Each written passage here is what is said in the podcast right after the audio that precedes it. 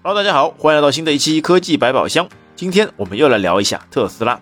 特斯拉又摊上市了，国内外有将近五百多名车主抱怨称，他们的特斯拉车子没法开锁，自己被关在门外长达五个多小时。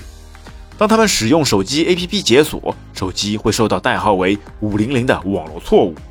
在我们之前的节目里有聊过，网络代码五零零其实就是服务器的内部故障提示。由于一次的网络故障，造成这么多的车主都无法正常行驶，看来智能车辆还是有些不靠谱呀。其实特斯拉车子是有给车主们配备了实体钥匙，但习惯了使用智能汽车的车主还是喜欢用手机 APP 来解锁。因为特斯拉开发的手机 APP 解锁还是非常方便和实用的，并且还可以远程启动车辆，甚至可以让车辆无人驾驶自己从车库里出来。由于这是一次全球范围内的突发故障，美国、加拿大还有欧洲和亚洲地区都不同程度的被涉及到。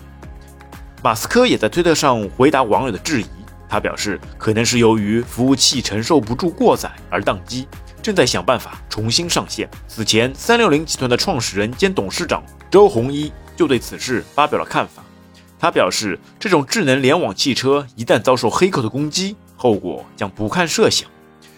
如果在车辆高速行驶当中突然被黑客控制车辆来一个急刹车，那么对车主的生命将会有非常大的安全隐患。到时候会不会像电影《速度与激情》当中几百辆车辆被黑客控制？全部都变成无人驾驶汽车，在大街上横冲直撞，搞得整个大街都乌烟瘴气，对人身财产和生命安全都带来非常大的破坏。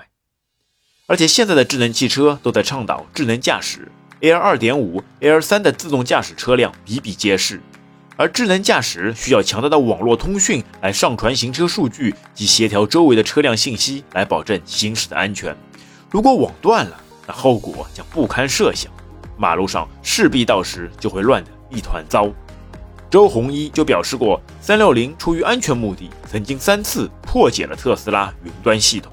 所以，针对机械和电子的讨论又被网友们搬上了舞台。有说还是传统机械的车辆好，有些则还是会享受高科技电子产品带来的便利。其实，就我看来，新能源车电子设备的发展只会越来越先进，越来越强大。人们会在一次又一次的科技发展中找到新的突破方向，只是如何在安全性与便利性上很好的平衡，那么就值得人们的深思。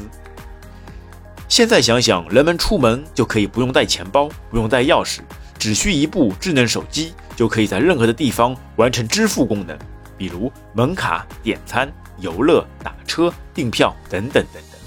想想，如果你没有了手机，或是没有了网络，那么。你可能连大门都出不去，因为无法用手机打开小区的门，也无法出示健康码，进不了任何地方。智能科技的发展让人们可以更加的自由，但是随之而来的也会存在一些问题，比如手机坏了怎么办？没有网了又怎么办？有时想想，手机如果突然掉水里无法开机，或者是摔坏了，身上又没有现金，就会让人非常的着急。所以现在有些人就是会在手机壳里藏上几百元现金来防身。有时候确实可以思考这样一个问题：如果自己在使用的智能手机被黑客攻击或者是劫持了，该怎么办？答案是你可能会寸步难行。其实也不需要被黑客攻击，只要你出门如果没有网络，那么你的生活就会发生翻天覆地的改变，将和原本的生活变得完全不一样。所以这次的特斯拉事件也给人们敲响了警钟。今后如何保证服务器的稳定，在没有网络时的后续方案，如何提升安全性，都给了我们一种新的思考。好的，各位网友，你们会怎么看待这次事件呢？欢迎在评论区给我们留言。本期节目就到这边，感谢大家收听，我们下次再会，拜拜。